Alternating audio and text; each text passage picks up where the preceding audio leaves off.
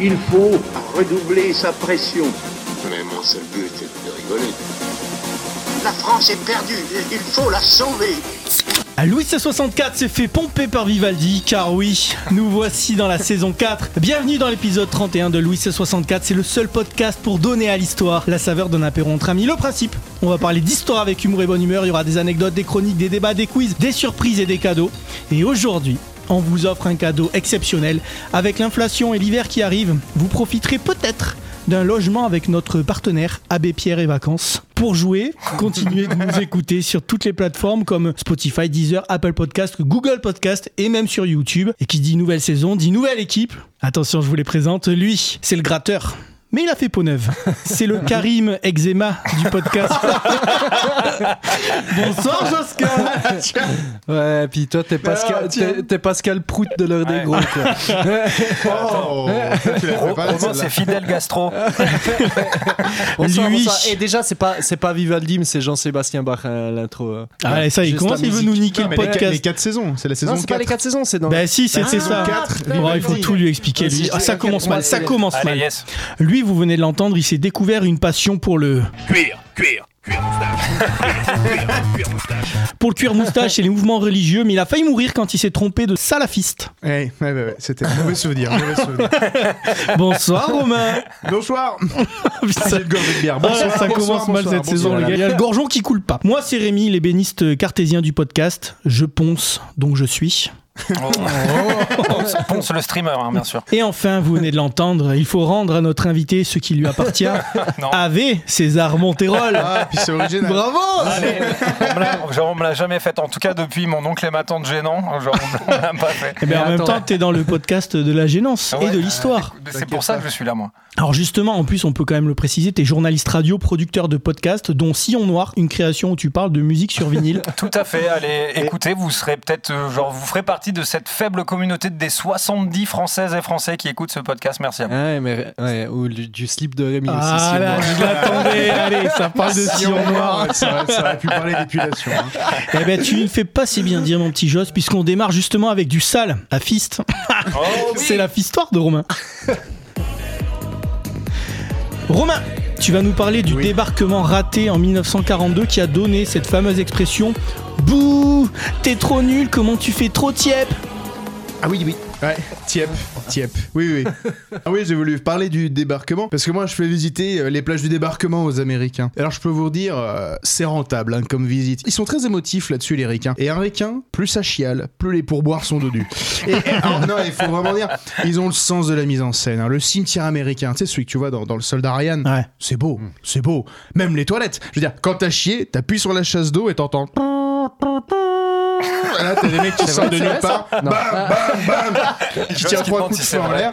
Et t'as la crotte qui part. Oui, mais non, mais c'est vrai, Josquin. Par contre, ça coûte cher en munitions. Et même, même, tu sais, les petites croix blanches alignées là, c'est beau. Et ou étoiles, hein, d'ailleurs, si les soldats étaient juifs. Pardon, vous dites les croissants Oh non, mais ça va. ça- Soyez pas mauvais esprit, les musulmans. hein. Commencez déjà par condamner les violences, on verra ce qu'on peut faire après. Bon, cependant, les Américains, ils en font aussi un peu des caisses avec leurs 2000 films sur la guerre. Et on oublierait presque que la majorité des soldats engagés dans la bataille de Normandie, euh, c'était pas des ricains, hein, c'était des, des, des- des- des mecs du Commonwealth en gros. Euh, c'est toujours un truc à garder hein, quand tu te lances Ah ouais. dans une collab militaire avec l'armée américaine en bout de course, c'est eux qui font les films, les jeux vidéo et les porte-clés. Donc euh, tu, tu risques vite d'être invisible. Même sur le débarquement, ils en font des caisses. Je veux dire, bon, à Homa, à la place du soldat Ryan, ils ont laissé 1000 morts. Bon, bah désolé, mais le Hamas, en autant de temps, ils en font 1300. Alors, Allez. vrai, là, c'est- alors, les enfants, ça court moins vite que les Rangers. Mais c'était en delta plane, ce qui fait que eux aussi avaient quand même le sens du spectacle. Alors Oh moi, là. je voudrais parler d'une autre version, moi cinématique, la version du débarquement où tout est parti en couille, le débarquement de Dieppe, merci le jeu de mots, du 19 août 42. Alors déjà, août 42, l'ambiance est pas la même qu'en juin 44, faut pas oublier qu'en juin 44, quand les ricains arrivent, euh, le- les Allemands ont déjà perdu. En 42, pas du tout. Euh, les Russes se sont fait éclater la gueule, les nazis ont atteint Moscou, ça parle allemand dans la salle d'attente du bureau de Staline. Bon, à l'été 42, les Allemands sont en train de raser Stalingrad, sans savoir encore que quand ils vont rentrer dedans, à chaque fois qu'ils vont soulever un parpaing, il y aura un russe armé caché dessous. Et les Alliés ont pas encore envoyé ce qu'on appelle l'opération Torche de novembre 42, qui est l'invasion de l'Afrique du Nord, donc c'est une année compliquée. Et donc, les Anglais préparent l'opération Jubilé, un un débarquement de commando à Dieppe dans le but de tester le fameux mur de l'Atlantique construit par les Allemands. Alors personnellement, moi, à l'énoncé même de la mission, je suis pas sûr que je me porte volontaire. Tu vois. moi, j'ai pas besoin de toucher les couilles d'un mec de la brave pour savoir qu'il est sous Paulet, tu vois. C'est- je, fais confiance. Non, non, non. Et là, les soldats sont tellement chauds que dans les mois qui précèdent l'opération, pendant l'entraînement, ils font le mur, ils piquent des canaux, ils traversent la Manche pour se faire des petites missions solo. Ah, c'est- ah ouais. Non, moi, je pensais que mes soirées étaient animées, mais là, euh, Alors, vous avez fait quoi hier soir? Ah, m'en parle pas, on était charrette ivre mort, on a pris Brest. On a bien, ri- on a bien rigolé. Mais là, en cette nuit du 18-19 août, euh, l'opération se lance et là, les galères vont s'enchaîner. Les bateaux partent avant l'aube, mais premier fail, entre en collision avec un convoi allemand qui passait par là. Donc là, niveau discrétion, c'est comme marcher sur un Lego quand tu rentres tard et bourré que tu veux pas réveiller ta meuf. Tu vois, l'effet de surprise, c'est cuit, ça va se jouer en frontal. Les soldats arrivent sur une plage où ils sont attendus. Or, autre fail, ils vont se rendre compte que les rapports de la résistance française sur le nombre des forces allemandes, bah c'était un peu un décompte selon la préfecture. hein. En fait, les Allemands étaient littéralement deux fois plus nombreux, donc ça va être très dur. Ils vont devoir parcourir la plage, encadrés de falaises truffées de mitrailleuses et de mortiers, surmonter un puis deux murs de béton anti-tank, derrière lequel il y a des barbelés, derrière lesquels il y a des bunkers, derrière lesquels il y a Jean-Jacques Bourdin qui les attend avec un micro pour leur demander s'ils condamnent bien les violences, les Français veulent savoir. Autre galère la plage est faite de galets, plus précisément des petits blocs de silex qui, quand la mer se retire, ont une inclinaison de 15-20 degrés. Ouais, j'ai lu les C'est rapports. précis le dos, quoi. Ouais, et surtout, vous voyez pas où est le problème avec les, les galets? Eh ben déjà, quand t'as un obus qui pète dans un tas de silex, ça a tendance à te cribler le fion de gravier.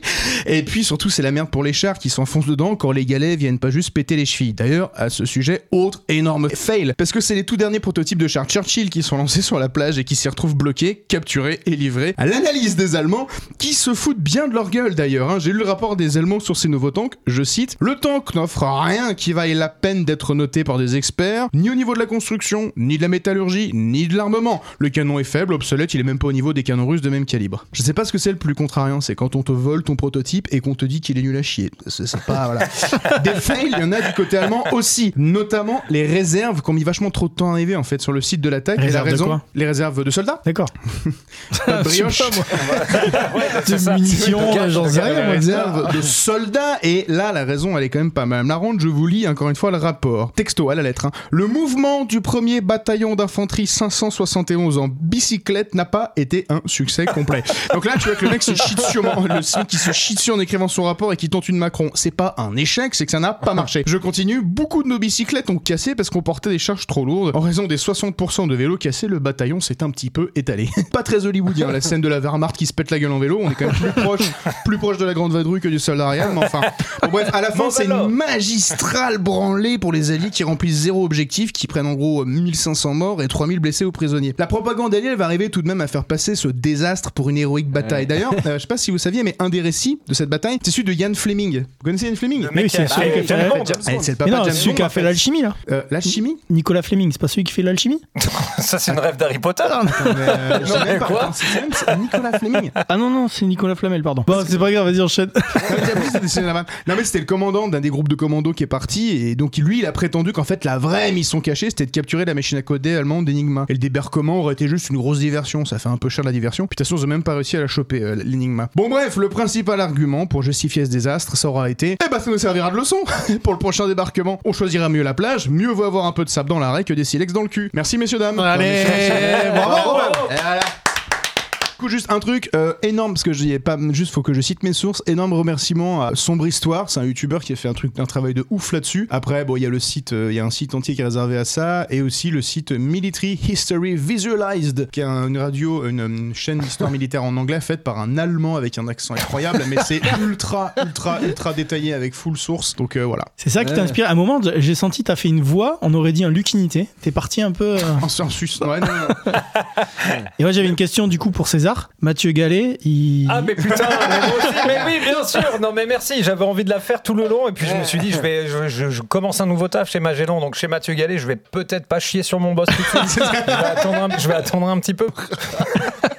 Joss, il a, il a pas de filtre, il s'en branle. Pourquoi t'as, pourquoi t'as choisi ça, Romain, Hein comme sujet? J'en sais rien parce que ça m'intéresse de ouf. euh, Parce qu'en ce moment, je suis pas mal sur la deuxième guerre mondiale et en fait, le truc, c'est qu'il y a, en fait, là, le, le cinéma Hollywood nous fait croire que euh, voilà, les Américains ont débarqué quasi euh, solo. Mais avec, c'est ce qui euh, s'est genre- passé, mon pote. Je suis désolé, c'est exactement ce qui s'est passé. Et en fait, il y a eu un nombre d'opérations tellement stylées avant. Genre, notamment, il y a un truc, par exemple, euh, les les habitants de Dieppe, les Français, ils ont été euh, très bruyamment remerciés par euh, Pétain et Hitler pour euh, n'avoir pas rejoint euh, l'assaut, pour pas l'avoir supporté. Bon, il y a, y a deux, trois Diepois qui ont sauvé les Anglais paumés dans les champs, tu vois, mais globalement, ils ont rien fait. Et, Dieppe, euh, on est toujours en Normandie. C'est le nord de la. Enfin, c'est un endroit où il pleut. Excuse-moi, est-ce que tout. tu es en train d'insinuer que les gens de Dieppe étaient tous des Et collaborateurs ben justement non, ça qui est cool, c'est qu'en fait Hitler pour les remercier a libéré tous les prisonniers français de 40 de Dieppe et en fait c'est pas pour ça que les Dieppe s'étaient restés s'étaient restés étaient restés calmes, c'est que c'est les alliés qui leur avaient demandé. Parce qu'en fait, il y avait une autre opération en mars 42 trop stylée qui s'appelait l'opération Chariot. Les euh, British ont envoyé un destroyer rempli de de- d'explosifs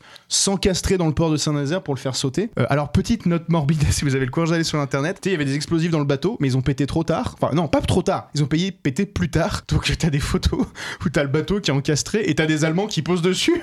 En mode, en mode, ah ils ont raté leur créneau les nuls. Et en fait, c'est genre, je sais pas trois minutes après ils se font satelliser le cul. Ils ont raté leur créneau, c'est nul. Et du coup, mais vraiment, voilà, quelques minutes après, il y a plus de port, tu vois, c'est terminé.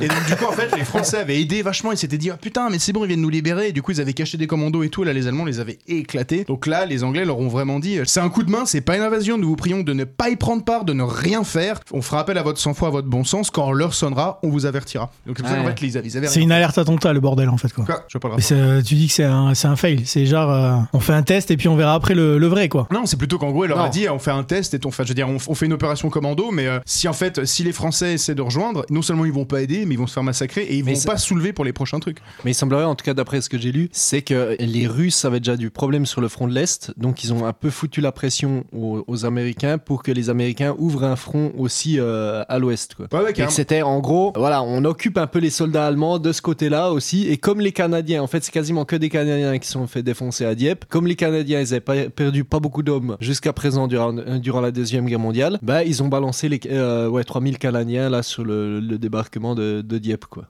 Et en plus, eu un truc qui est trop stylé, c'est genre au départ, en fait, Churchill était pas chaud de le faire là-bas. Lui voulait plutôt partir sur les Balkans, notamment parce que Churchill il détestait les communistes et il voulait pas que euh, les Balkans se libèrent par les communistes. Et en Ah, gros, il y a un truc, vous regardez sur internet, ça s'appelle les 6 de Cambridge, je sais pas quoi, mais en gros, c'était des espions anglais communistes qui ont créé tout un tas de fausses informations pour faire croire qu'en fait, les communistes dans les Balkans, ça marchait pas, les réseaux fonctionnaient pas, et ça a modifié la stratégie de Churchill, qui du coup a dit, bon, vas-y, les Balkans, on n'y va pas, et on organise un truc sur le front atlantique, quoi. Et tu kiffes les, les visites, enfin faire les visites euh, justement euh, de, des plages du débarquement, etc. Parce que moi, ça, me- ça me, j'ai grandi en Normandie du côté de ma mère, en vacances quoi, tu vois, dans le vers euh, à côté de Pont-l'Évêque là, ouais, vers ma mère, Allez, yes. vers ma mère. Euh, et euh, non, tu vois, j'ai fait toutes ces conneries, euh, toutes ces conneries. Débarquement. Ouais, Omaha Beach, Les Américains n'étaient pas, trois pas fait avec ça est, on parlerait allemand, Non, on serait mais- pas plus mal. Allez, balance-nous du sardou, Rémi. Là. non, mais... tu vois, j'ai fait ça quand j'étais petit et en vrai, genre, je trouve que le mémorial de Caen, en vrai, euh, objectivement, c'est un musée euh, que je trouve excellent. Et toi, tu kiffes Est-ce que c'est facile pas fa- euh, C'est mon, mon côté journaliste chiant, tu vois, qui, qui prend le dessus? Moi, ce que je trouve rigolo, c'est genre en fait, euh, d'habitude, les Américains, ils, vu qu'ils connaissent pas grand chose, genre, tu sais, si je leur raconte les Mésopotamiens, les Grecs. euh, euh, Ah, y a pas de film sur Ou ça. l'impressionnisme, en fait, non, mais tu vois, j'a- j'arrive en gros sur un disque dur qui est assez vierge, tu vois. Alors qu'en fait, sur la Deuxième Guerre mondiale, ils ont vachement d'attendu. Et donc, par exemple, eux, pour eux, c'est un, ils ont gagné la guerre, eux tout seuls, donc ils ont absolument pas conscience, par exemple, du prix qu'ont payé les Russes. Et surtout, ils savent pas du tout à quoi ça ressemble une guerre et tout. Et par exemple, tu vois, genre, ce qui est vraiment rigolo, c'est qu'ils sont là en mode, tu c'est pas parce que les lieux de mémoire là-bas, ils sont hardcore. Mmh. C'est genre, il y a vraiment sur la plage d'Oma des, pa- des panneaux, c'est marqué les Américains, les soldats de la lumière venus combattre les ténèbres. Ah, là, tu fais attendez, les ténèbres. Star que- Wars, le truc. C'est Marvel. je vous rappelle quand même que les ténèbres que vous êtes en train de vaincre les nazis, c'est vous qui les avez financés en partie. Je vous rappelle quand même qu'une des raisons pour lesquelles l'Amérique rentre pas dans la guerre, c'est qu'il y a plein des Américains qui sont, il y a plein d'Américains qui sont pro-nazis. C'est du Enfin, détail, ça. ah bah un détail de l'histoire, n'est-ce pas? Non mais c'est euh, ouais donc ouais moi je trouve ça intéressant en fait d'essayer d'arriver. Alors il y en a certes des fois tu tombes sur des mecs qui sont trop cons, tu y arriveras pas. Et des fois il y en a vraiment tu sais, terminent la visite en mode waouh euh, j'avais pas réalisé quoi. Est-ce qu'il y a petit d'autres- détail, est-ce que vous savez que dans le soldat Ryan, quand euh, les soldats prennent la plage, je sais pas si vous vous rappelez, il y a deux soldats allemands qui se rendent. Oui, qui disent parlent- biteux. Oui, non, exact. Oui, Ils ça. disent pas biteux justement. non, ils disent pas biteux, ils parlent en Tchèque. En tchèque, exactement. En fait, en gros, ils parlent une langue et Ah, les puristes, les- quoi. Voilà, Voilà, les ils soldats américains disent on comprend pas ce que vous dites et ils les fument et en fait ce que les, Allem- les en fait ils disent en tchèque on n'est pas allemand on a tué personne ne nous tuez pas Oui, en fait c'est une réalité du front atlantique c'est un autre truc que les américains sont méga déçus c'est que les soldats sur le front atlantique c'est vraiment de la seconde main c'est tous les tous les bons soldats toutes les bonnes armes elles sont à l'est c'est à l'est qu'est le danger et donc vraiment sur le front atlantique euh, c'est les stagiaires c'est les retraités euh. ah ouais sans déconner ils ont que des armes empruntées il y a plein de problèmes de mecs sont en alternance. Ils ont etc. plein de problèmes En même temps, ils sont munitions un peu nuls en etc. LV2, les Américains aussi. C'est normal, tu vois. Mais tu vois, genre, je fais une, une mini, une mini digression. Est-ce que vous saviez que, genre, aux États-Unis, t'as vraiment une expression Alors, je pourrais pas vous la dire comme ça euh, verbatim. Ah, motherfucking yeah Ouais, you fuck my wife, ouais, c'est ça. Exactement. Euh, non, mais tu vois, genre, ils nous prennent pour des gros nulos, les Français. T'as une expression qui est de, bah, les Français en guerre, genre, vous êtes vraiment mauvais, vous êtes des- on est des gros losers de la guerre. Mais c'est pas êtes- si vieux ça en fait. hein. Ça c'est depuis, euh, ça c'est depuis en gros la non-intervention française en Irak que depuis ce truc-là, Ah. en fait, en gros les Français passent pour des nuls et que du coup bah voilà les Français se rendent. Mais il y a des- il y, a des bonnes vannes américaines. Mais t'inquiète Et pas, quand ils vont faire Emily in Paris, Emily Ouais. in Normandie, C'est quoi, c'est tu quoi vas voir ça va changer. euh, Émilie Dieppe, t'inquiète pas. bien, j'aime bien le drapeau. J'aime bien le drapeau français, mais je comprends pas pourquoi ils ont mis du bleu et du rouge de chaque côté, quoi. et, mais euh, du coup, la, la- la- ouais, mais du coup, voilà, les Américains, ils, ils ont, ils ont une vision de la guerre, ils ont une vision de la guerre qui est complètement déformée. Et même genre le, le, le- le- Je fait que j'ai pas cette impression personnellement, mais enfin, tes propos n'engagent que toi, encore une fois. Mais ça ça fait pas si, ça fait pas si longtemps qu'ils se branlent sur la Normandie et sur Roma, les Américains. En fait, c'est les années 80, c'est l'époque Reagan et tout. Avant ça, euh, pas spécialement quoi. Parce qu'en fait, dans les années 80, les Américains ils ont perdu toute leur guerre, ils sont ridicules. Donc il faut qu'ils se trouvent une nouvelle victoire et ils vont euh, incarner de ouf euh, ce débarquement en Normandie quoi. Si vous aussi vous avez envie de vivre un débarquement culturel, ben, retrouvez Romain sur diabledetail.com tout simplement. On va passer à la deuxième partie puisque c'est maintenant le portrait chinois de l'invité. César. Oui. Alors oui, tu es journaliste, reporter cinéma chez euh, Séance Radio, Réservoir Prod, RTL, Binge Audio. C'est le passé, ça. Mais tu es bien plus que ça, l'ami. Et on va te découvrir un peu plus grâce à ton portrait chinois. Et tu nous as dit que si tu étais une ville historique, tu serais. Séville. Pourquoi Séville Euh, À l'Andalous. En, fait, en fait, c'est ma ville d'Europe euh, préférée. Je j'ai pas la j'ai pas la, la- la prétention de dire que j'ai vu toutes les villes d'Europe, malgré le fait que je sois allé à, à Sedan euh, il y a peu de temps. Mais euh, non, Séville est vraiment ma ville préférée d'Europe. J'y suis et je l'ai découverte quand j'étais euh, plus petit avec mes parents. On y allait euh, deux trois fois parce que euh, voilà, mes parents sont de Bordeaux et euh, mon père est médecin, donc on a un peu de blé. Et euh, euh, et j'y Ah suis si, je sais pourquoi. je te vois là, je te regarde. À Séville, c'est là où il y a la place, Et- la et grande place qui a inspiré. Ils ont tourné une scène de Star Wars Et, et en là-bas. off, C'est ah ouais, Ouais. La tout, grande place avec des euh, céramiques qui représentent des scènes et tout. Je sais plus C'est pas la Plaza des Hercules ou alors ça c'est la Plaza des Armas? Non mais ou la Plaza des... De toute façon en Espagne ils ont tous une Plaza des Espagnols à un moment euh, qui Et- traîne dans, le- oui, dans le bordel. Mais... Et tu nous disais que ton père était franquiste aussi, c'était une des raisons. Papa je t'embrasse. ouais, ouais, mais, oh, ouais, non, mais oui oui mon père était fou. Il a pas fait que des mauvaises choses. non mais je sais pas Séville mec en vrai genre je, je trouve que déjà moi je suis très très attaché au soleil et euh, très très attaché à la chaleur vraiment j'adore Ah. j'adore ça genre quand les gens se plaignent de la canicule je suis là mais tu veux quoi en fait frérot? Tu veux qu'il fasse moins 12 ben non c'est bien mieux quand il fait très chaud Donc Moi, Dieppe, euh, pas trop quoi. Non, Dieppe, non, pas tout de suite. Enfin, j'ai pas prévu de m'y installer maintenant. Mais euh, non, mais tu vois, genre, il fait, il fait trop beau, trop chaud. Déjà, c'est très important. Je trouve qu'il y a un mélange architectural, tu vois, de par euh, notamment l'histoire du lieu. Euh, On rappelle que j'ai fait une chronique sur Al-Andalus, euh, c'était euh, dans quel. euh, oui, mais toi, c'était sur Kenji Girac. Donc, euh, Pardon, mais. Plaza de España. Plaza d'España, ok. Ouais, non, c'est magnifique. Et je crois que tu peux même prendre des petites barques euh, Oui, pour faire exactement. le tour du truc et tout. Non, mais euh, non, la Mais Plaza d'Hercules, bateaux c'est. euh, les Américains, ils ont pas fait de film sur ce débarquement-là, tu vois. Mais euh, non, ouais, non, je sais pas. Séville, c'est. euh, Tu te verrais vivre là-bas carrément? Bah après, c'est l'Espagne, donc il n'y a pas de boulot et peu de pouvoir d'achat. Mais. euh, Et ça, ça me fait pas bander.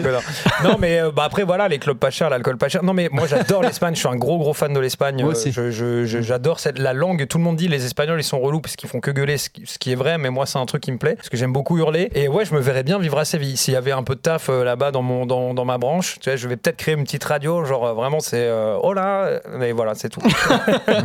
Au Louvre, il y a genre deux trois objets dans la section des arts musulmans qui viennent de l'Espagne musulmane. Alors peut-être pas de Séville, peut-être un poil plus au nord. Et ce qui est vraiment rigolo, rigolo, c'est que pendant très très longtemps, genre, il y a un- vous le regarderez, il y a une espèce de petit lion en métal, je me rappelle plus du nom exact, mais c'est genre une des principales pièces. Ah ouais, c'est Où, bon. euh, ça. pendant très longtemps, genre, on, tu sais, on était en mode ouais, bon, c'est un joli lion euh, avec sa bouche ouverte, ça doit être une fontaine. Et c'est que ré- et c'est un truc qui est du 9e siècle. Et c'est que récemment qu'on a réalisé que c'était probablement un mini robot qui était capable en fait de bouger la queue toutes les heures et de cracher une bille de métal qui tombait dans une assiette Mais qui non. faisait du bruit, etc. Ouais, en fait, du coup, tu sais, on était là en mode, mais enfin, c'est ça, c'est pas ni musulman. Enfin, Mais ces ça gens- servait à quoi Ces gens-là ne font pas de science. Bah, c'est une horloge, ça fait du bruit. Enfin, ça fait du bruit toutes les heures. Mais du coup, ce qui est rigolo, c'est que nous, au 9e siècle, enfin, je sais pas, au 9e Ah, eux, siècle. ils ont on pas un est, euh, coucou, ils ont une petite bille en fer qui tombe euh, dans la queue, quoi. au 9e siècle, c'est-à-dire que nous, à l'époque, on se roule dans la merde quand on n'est pas tabassé par les vikings et eux, ils font des robots. Et du coup, là, on y a vraiment eu un filtre, bah, je sais pas, j'ai pas envie de dire raciste, n'utilisons pas les grands mots, mais genre, on s'est vraiment dit en mode, bon, n'ex- n'exagérons pas, ce sont quand même des musulmans, je ne pense pas qu'ils fassent des robots. Mais euh, en tout cas, je vous conseille la visite de la section de l'art euh, islamique Ouais, bah, au Louvre, notamment Bah, la Pixie. Et tu sais que ouais. C'est l'Alcazar, euh, genre c'est absolument magnifique. Faut y aller au moins une fois dans sa vie, je pense. Enfin, c'est pas le, le mec de Tintin. hein. C'est vraiment, c'est un vrai. je crois que c'est un vrai musée. Et, et je crois qu'il y a une controverse assez intéressante de euh, Christophe Colomb, de normalement est enterré dans la cathédrale euh, de Séville. En tout, en tout cas, il y a son tombeau. Sauf que il me semble que C'est un robot. Voilà, c'est ça. Mais, en fait, aujourd'hui, le cadavre de Christophe Colomb donne l'heure. Genre, c'est ça. Mais euh, non, mais que en fait, ils se battent. J'allais dire la paternité de la mort de Christophe Colomb, mais genre avec Barcelone, et que au- encore aujourd'hui, on ne sait pas vraiment euh, quelle ville possède en son sein le tombeau de, de Christophe Colomb. Et alors à Séville, ils le vendent comme ça, mais je crois qu'à Barcelone ou à Madrid, je sais. Valladolid. Je crois que c'est- Valladolid. Valladolid, mais là j'ai triché, j'ai regardé vite fait sur, euh, sur ma tablette. Oui, non, mais écoute, c'est pas, c'est pareil de toute façon. De toute façon, ça va aller hein. l'espagnol. Et de Séville est parti Magellan. Non, ah oui, mais, non, mais tu bosses pour Magellan, mais c'est euh, de Séville Eh est ben, parti Magellan. Qu'est-ce que tu veux. J'étais destiné à Ouais, faire bah ça, ouais, mon petit ouf, pote. Je vais, y, je vais y habiter. Et il paraît aussi que c'est les musulmans de Séville qui ont créé les Gundam. Je sais pas si vous saviez. mais- Allez, non, mais j'ai En regardé fait, par contre, c'est vraiment Star Wars a vraiment été tourné là-bas, une Gundam. partie. Ouais. Ben oui, Mais- je te l'ai dit. Ouais, mais Ghost- juste Ghost pour- in the Shell, ça c'est vie. Pour en revenir à. Ouais. Pour en revenir à Magellan, quand même, c'est le premier tour du monde de, de l'histoire. Quoi. Le premier Ouais. quoi Le premier tour du monde. Ah, oui, Magellan, Ouais. oui. Bon, on y reviendra, t'inquiète, Ouais. mon petit Et poulet. c'est surtout, la, surtout Coupe d'Europe ou la Coupe du Monde avec Schumacher dans Batiston. Merde Non, les gars Bon, du coup, il est temps de passer à la deuxième question de ton portrait chinois. si tu étais une bataille, tu nous as dit que tu serais. La guerre de 100 ans, euh, alors le Qui a duré 116 ans qui déjà. a duré. Alors, en fait, j'ai aucune. euh, parce que vous allez voir, le- mon portrait chinois est à chier, en fait. Parce que j'ai aucune info, aucune connaissance sur les, les réponses que j'ai données, mais je sais pas pourquoi, en fait, j'ai une- vraiment une fascination. T'aimerais bien habiter là-bas. J'aimerais bien habiter à 100 ans. Ouais, ouais, mais bien sûr. Et euh, non, mais tu vois, genre, euh, quand j'étais petit, j'avais un, un bouquin, mais qui était énorme, qui faisait, qui faisait, ma, qui faisait ma taille et ma largeur. Et genre, tu l'as ça jamais parlait lu. de la guerre de 100 ans. Et je En fait, moi, je lisais les trucs et c'était, ouais, c'est un peu ça, en vrai. C'est vraiment beaucoup ça. Merde, putain, j'ai envie de me Mais tu voyais surveiller. souvent la couverture. quoi. Mais voilà, non, mais dedans, t'avais, euh, t'avais euh, Vlad, Vlad images, d'illustrations, de chevaliers que je trouvais trop bien. Et en fait, moi, j'ai une sorte de fascination. J'avais répondu la guerre de 100 ans parce que j'ai une sorte de, de fascination pour le Moyen-Âge. Et je trouve ça vraiment très, très cool. Je sais que vous avez reçu euh, Fanny euh, Cohen-Moreau de Passion médiéviste. Et j'écoute souvent, j'écoute souvent Passion médiéviste. Je, regarde la couverture du podcast et c'est tout. quoi. Ouais, et, en, et en plus, sa vignette est à chier, putain. Et Non, du coup, j'ai vraiment envie de voir la gueule de sa meuf. Est-ce qu'elle était sur les catalogues La Redoute ou pas, tu vois Même délire. Non mais j'aime beaucoup, euh, j'aime beaucoup le Moyen Âge. C'est un truc qui me passionne. C'est peut-être mon, j'adore les visiteurs, tu vois. Je trouve que euh, ils, ils- ils se valent tous. Ils se- et puis ils se valent tous quoi. Je suis désolé. Enfin c'est la première apparition de Christian Clavier en Bonaparte à la fin du 2 euh, Donc enfin qu'est-ce que tu veux que je te dise? Mais moi, genre- c'est ce que j'aime dans Louis XVI64, c'est que ça y est, les gars, enfin, j'ai quelqu'un à mon niveau d'un point de vue historique. Et c'est César, quoi. Merde. Depuis le début, Merde. depuis le début, Là, c'est Josquin qui est, qui est largué au niveau Ouais. des rêves. Ouais, bah là, là, Non, mais là, je l'aurais pas bien pris ce qu'il t'a dit, hein. Non mais j'ai un truc de fascination de, de jeunesse avec mon avec mon petit frère on kiffait grave les chevaliers les trucs comme ça et on a fait beaucoup de visites de de, de, de, de- de- comment dire de, de vestiges médiévaux avec Jean- mes darons etc euh, mais demande pas le, le Genre, don- genre le- d'Ar- Jeanne d'Arc, elle te fait kiffer un peu euh, Jeanne d'Arc bah, les- les- si Jeanne d'Arc les- c'est Mila Jovovich ouais pas mal on va pas se le cacher tu Ah, vois ouais, mais les, Bah. les meufs qui s'habillent un peu en mec, les garçons manqués, tout ça, oui la petite coupe au bol bol, ouais. ouais. Après, Après César, faut le dire aussi, tu es originaire de Bordeaux et euh, il y a quand même un passé en Guyane, avec Aliénor d'Aquitaine, etc. En pour- Guyane Oui, puis Guyane, Guyane. Qui a l'Union d'Aquitaine, c'est tellement la guerre de 100 ans. Pardon.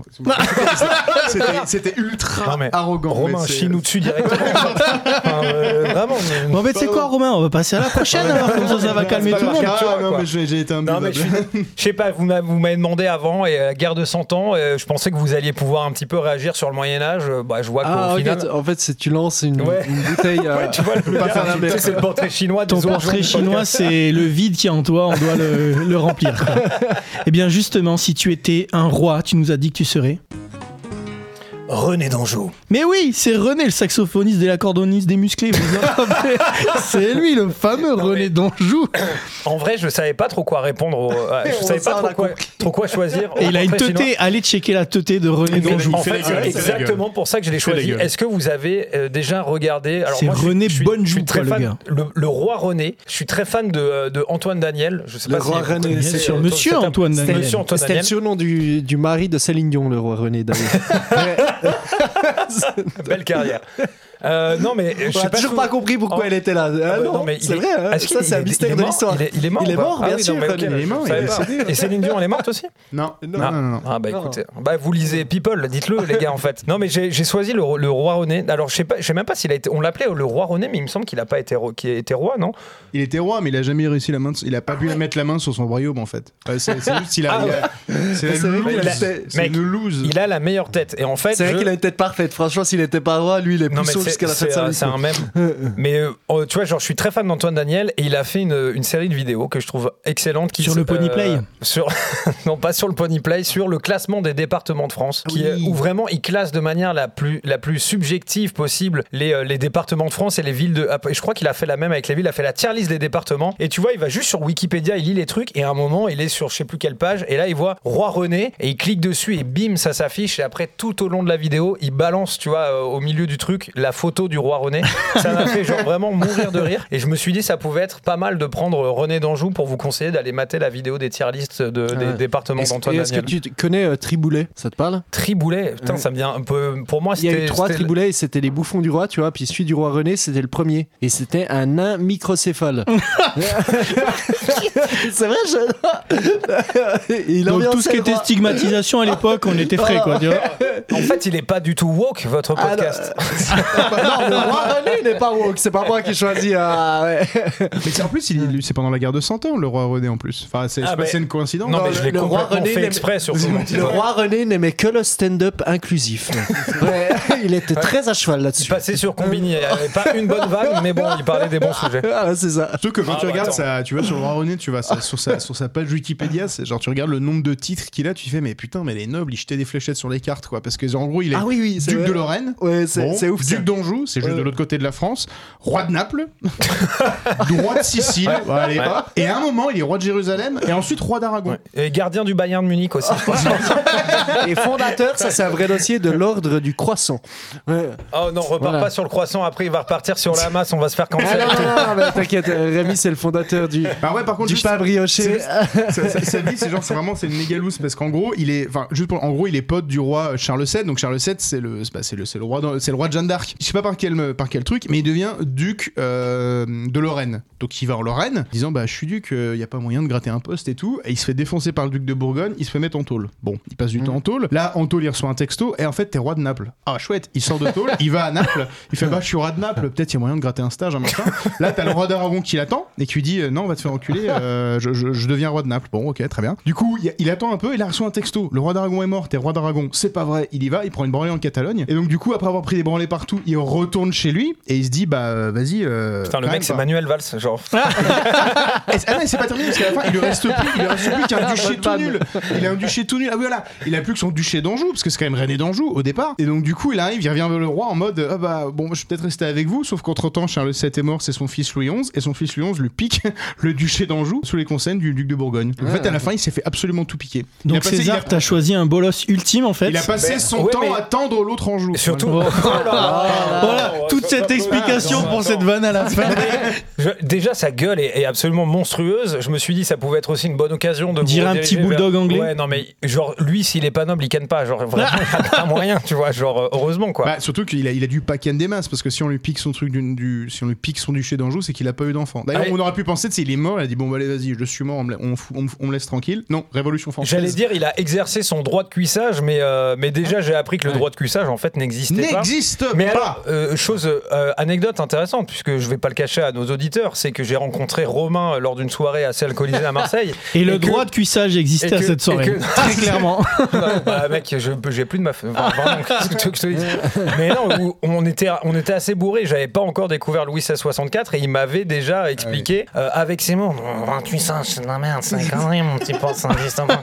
J'avais fait bon, bah d'accord, bah écoute, il n'y a pas le droit de cuissage. Depuis, je le dis absolument partout. Vous saviez que le droit de cuissage n'existait pas? Vraiment Eh ben voilà, les du petits coup t'as potes. retrouvé une meuf avec ce genre d'anecdote. tu vois.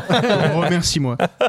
Bah justement, dans un instant, on continue cette émission avec la chronique de Josquin, l'instant de l'invité, le quiz-histoire de Rémi. Mais avant ça, je vous l'ai dit en intro, il faut rendre à César ce qui lui appartient. Après la pizza à l'ananas, avez-vous déjà goûté l'Hawaiian Soup? Et oui, c'est le nom de son EP sous le pseudonyme Tid. C'est un artiste complet qu'on a le plaisir de vous faire découvrir. En fait, c'est toi, César. hein. Ouais bah oui, bah, c'est euh, je dois expliquer. Non, mais c'est en, en 2020 là. J'ai euh, là, je fais de la musique depuis que je suis tout petit et en 2020 j'ai lâché euh, un, un premier EP. Ça fait trois ans maintenant. Je cherche euh, l'inspiration euh, pour vous. Si vous jamais vous demandez pourquoi j'ai pas ressorti de trucs, c'est que j'essaye de faire un truc à la Beatles, sauf que bah, pas le niveau en fait. C'est les Beatles les gars. Donc euh, j'arrive pas à ressortir un truc. Est-ce mais, que tu euh, sais ce qu'ils font les Beatles? Ou t'as juste vu le- le- la couverture de leur album? Ah, ah, l'attaque à la jugulaire, merde putain. Alors, on écoute le premier titre de César, c'est René d'Anjou Forever. Non, c'est pas- non, c'est Tid avec le titre Bounded Freaks dans Louis 64. J'y ai cru en plus.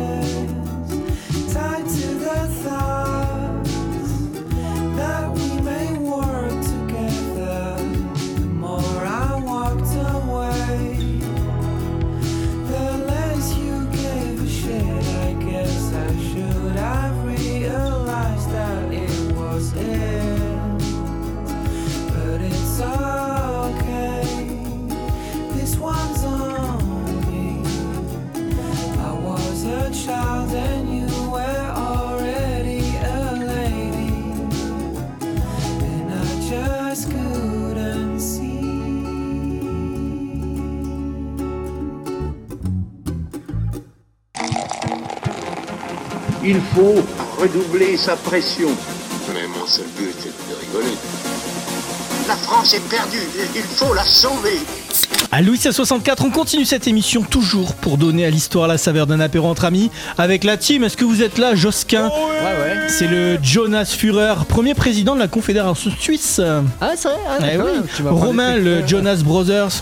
Oui, des oui, guides oui. conférenciers. Je suis complètement là. Rémi, c'est moi, le Jonas Burger avalé par une baleine. Mais en vrai, c'était un gros poisson ou l'inverse, on ne sait plus. Et notre invité, César, Veni Vidi Vici. Je suis venu, j'ai bu. J'ai vraiment trop bu. Oui, j'ai vomi aussi. Il y a un côté cryptique à tes jeux de mots qui fait qu'en fait, même s'ils sont ratés, on le sait pas et on se dit, il y a peut-être un nouveau sens et tout, c'est un peu alchimique. Je ça- t'emmerde, bâtard. Non, mais c'est- un compliment en fait. Alors justement, dans cette deuxième partie de Louis 1664, on commence donc avec toi, Josquin. On va parler logement et d'habitat. Et oui, c'est l'heure de la chronique de Josquin. Tu as ouvert ta propre agence immobilière de pleine nature. Ça s'appelle l'Habitat l'air. Josquin. Quel est ce nouveau logement? J'ai cru que t'improvisais, mais non. Il habitait là. Ou est-ce que vous trouvez que les Suisses, on est un peu chelou, les gars? Mais Oui, surtout toi. Évidemment, évidemment. oui, oui. Bon, je parle pas de moi, mais des Suisses de manière générale. Je vais vous raconter un truc chelou qu'on a fait en Suisse. On a construit suffisamment d'abris anti-atomiques, de bunkers anti-atomiques pour loger toute la population s'il y a une guerre nucléaire. Toute la population de, de Suisse ou Ouais, toute la Ah population ouais, suisse. ouais. encore une fois, pas partageur quoi. Ok, très bien. Attends, toute la Genre, vous êtes population. combien déjà? Ah, Attends, toute la- on est à un peu plus de 8 millions, 8 millions 700 000. Ok, ça fait toute ça, la population suisse, sauf les Français résidant en Suisse. Donc ça voudrait dire plus de 8 millions de bunkers. Vous allez rien faire pour Joe Non, Wilfred non. Songa. Ok. Non, c'est pas un bunker par personne, tu vois. T'as 375 000 bunkers euh, en Suisse. Pas mal. Ouais, plus que de vaches. Non, c'est pas vrai, il y a 515 000 vaches. J'ai regardé quand même. euh, Mais presque autant, presque autant de bunkers que de vaches. quoi. 375 000 bunkers, donc qui peuvent accueillir 9 millions de personnes. Ça fait plus que le Dans le même d'habitants de la Suisse. Donc, non, mais les- les- euh, ça va être fatigant cette chronique, hein, les gars. non, c'est dire qu'il y a du rap quand même. Donc, si t'as un joli compte en banque, on t'accueille volontiers, tu vois. Vos biens dans un coffre, vous dans l'abri. Et Romain et Rémi, vous dehors. On n'a pas encore les thunes, pas assez pour boire. Et Pas des bunkers donc pour loger 104% de la population en Suisse. Pas en mal. France, pas- en comparaison, le taux de, de protection est proche de 0%. Tu vois, vous, pour vous protéger d'une attaque nucléaire, on vous a dit acheter quelques pastilles d'iode. Ouais, en gros, si t'as une guerre, vous mangerez des tic-tac. Nous, on survivra. Il semblerait que la Suisse ait une si bonne couverture en abri anti-atomique grâce Ouais, ou à cause du lobbying de l'industrie du ciment durant la guerre froide. Ouais, c'est un vrai dossier. Ils avaient réussi à acheter certains parlementaires, tu vois. Allez, lobby quand même, tu vois. C'est comme en France? en France, le lobby du vin qui est très puissant. Hein, ça, c'est c'est ouf quand même. Donc, si t'as une guerre nucléaire, vous, vous serez bourrés. Exactement. Bon, Nous, bon, on survivra. mais vous allez vous faire chier. Ça me fait pas marrer cette vanne-là. Et durant la guerre Je froide, crois que je préfère être bourré que survivre en Je fait. crois, moi aussi. Ouais, bah ouais, de ouf. c'est vrai que Enfin, ça vois, donnerait un monde rempli de Suisses, tu vois. T'as envie de vivre ça. T'imagines, tu sais, t'es français, t'as envie de vivre un hiver nucléaire avec que des Suisses. Les Suisses, On va se faire chier, pas- hein. pas. Ah alors que là, tu sais, je me suis bourré la gueule pendant 24 Oui, heures, on, mangerait au moins de la meilleure fondue que la fondue savoyarde. Ouais, rate- rate- rate- savoyarde Oh. finie. Il clash, il clash. T'as déjà dit qu'il n'y avait pas de place pour les vaches dans les bunkers. Mais il y en aura pour ta mère. Mais il y en aura pour ta mère. J'aurais pas dû vous dire que vous aviez le droit de participer durant la chronique. Donc, durant la guerre froide, les Russes ont construit beaucoup d'abris anti-atomiques. Par exemple, le métro de Moscou pouvait se transformer en abri et accueillir 20 à 40% de la population. Par contre, tu vois, les conditions, c'était assez spartiate. C'était 0,5 à 0,8 mètres carrés par, euh, par personne. C'est ce qui comptait, quoi. En gros, si ça explosait pendant des semaines, le métro moscovite était rempli de frotteurs. Et du coup, je savais pas que Porte, la Cha- Porte de la Chapelle c'était euh, un abri anti-atomique suisse. Pourquoi T'as pas vu tous les gens qu'il y a là-bas? Ah, ah, dans le métro Ah ouais, de ouf. Ouais, Et puis la majorité d'entre eux ont déjà vécu un hiver nucléaire. je veux dire, Ouais, c'est quand même- Et l'État l'État américain, lui, il a vraiment construit. euh, il a, ouais, il a pas construit d'abri euh, pendant la guerre froide, à peine, tu vois. Il incitait seulement sa population à le faire. Tu vois, ah, les States, le pays de la liberté, de la responsabilité individuelle. En gros, aux States, si t'avais du cash, bah, t'en construisais un et, si tu, et tu survivais. Et si t'étais noir, ben, ciao, quoi. non, c'est un peu un préjugé. Tu vois, tous les Afro-Américains, ils sont pas pauvres. Hein. Tu vois, certains auraient survécu et en sortant du bunker, bah, ils seraient fait désinguer par la police. et en Suisse, les amis, jusqu'en 2012, chaque fois que tu construisais une nouvelle maison, tu devais mettre un abri anti-atomique. Maintenant, c'est plus le cas parce qu'on en a trop, donc voilà. Mais ce qui faisait donc que le prix des maisons en Suisse, il était ouf. Hein. Tu vois, un bunker, c'est environ 100 000 balles en Suisse, donc un mois de salaire quand même.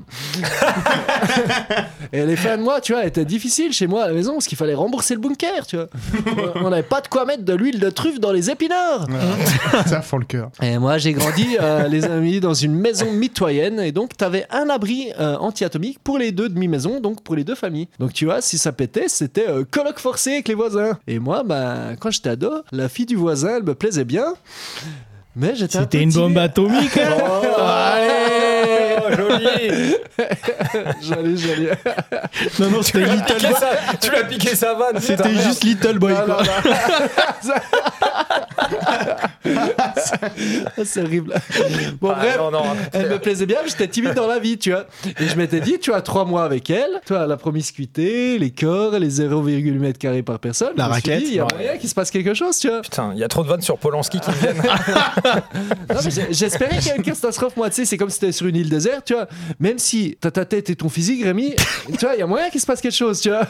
Euh, avec, euh, avec la petite, euh, petite combi de Romain. Ouais. Only, quoi. Ah allez voir sur Insta, on mettra une photo. ça, ça va pas tarder. Ça va pas tarder. Bon, comme on n'en a jamais eu besoin, on utilise nos, nos abris comme cave. Tu vois ce qui est autorisé de faire. hein, dans- cave à dans la vin loi. Voilà, cave à vin, c'est ça. Parce que l'idée, c'est qu'ils sont pas, ils doivent pas être opérationnels tout de suite. Tu vois, le protocole, c'est le gouvernement donne l'alerte et ensuite on a 5 jours pour préparer l'abri. Tu vois, vider la cave, les tailles de pinard. Tu vois, on laisse quand même à l'intérieur le Picasso. Ça, euh, voilà. Bah, 5 jours. Mais non, non, mais parce mec, que ça se- un Picasso, ça ne doit pas subir une radiation. C'est très fragile. ça. Finalement, les Suisses, vous êtes juste des Français retardés. Mais c'est ce qu'on dit depuis toujours. Hein. Mais oui, mais ça veut dire que là, vous allez survivre, mais comme il y a que des bouteilles de vin dans la cave, vous allez être bourré. Et, on ouais, est bourrés ah, avant. et ouais. Vous avez Pas 10 ans de retard en fait, les gars. Donc, mais le truc, c'est que si une centrale explose ou que tu vois que Poutine veut lancer une bombe, c'est sympa de prévenir 5 jours avant.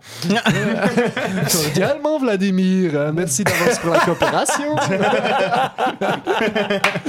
Ça, on est comme la poste, les gars. Et plus, c'est 5 jours ouvrés. Ah putain. Bon, en vrai, pour conclure, je me demande pourquoi les Suisses, on est autant parano, tu vois. On a des abris ato- atomiques pour loger toute la population. On a une des plus grandes armées au monde par, taux- euh, par nombre d'habitants. Aussi, le plus haut taux d'armes au monde par nombre d'habitants après les États-Unis. Et tout ça alors qu'on n'a pas fait une putain de guerre lors des 200 dernières années. Vous faites quoi. trop peur, les gars. Tu vois, la dernière guerre euh, en Suisse, c'était une guerre civile au 19e siècle. Et t'as eu 7 morts. non, mais 7 morts. Putain, tu c'est même pas les gilets jaunes, merde. Ouais, c'est ça en France. ça s'appelle pas, une- pas une guerre, c'est une manif, tu vois. en France, c'est le tout début de carrière de Michel Fourniret. Ah, non, non, Ah, non, non, non. pas du tout. Donc, tu- l'as gardé. Ouais, ouais, voilà. Je suis à la masse. Ouais. Bon, Darmanin fait mieux en un an. C'est vrai. C'est vrai. Darmanin C'est fait mieux que Fournirait. allez, on le salue. Ouais, on l'embrasse. Bon, merci de m'avoir écouté, les gars. Bravo, Ah, bah le non, jeune. ouais. Et merci pour ta patience. Celle-là, elle t'a demandé des calories. hein. Alors mec, blague à part, genre je, je sais- j'écoutais France Info, parfois j'ai j'ai des moments de délire un peu comme ça, et il y avait un, un truc des informés, un débat sur justement genre la Suisse, et ils étaient en mode mais vous avez pas idée, demain genre la Suisse ils veulent se foutre en guerre, en fait ils vont rouler sur tout le monde, vous êtes vraiment si fort que ça en, en- en bagarre? Non, ah, En bluff, poker, mec.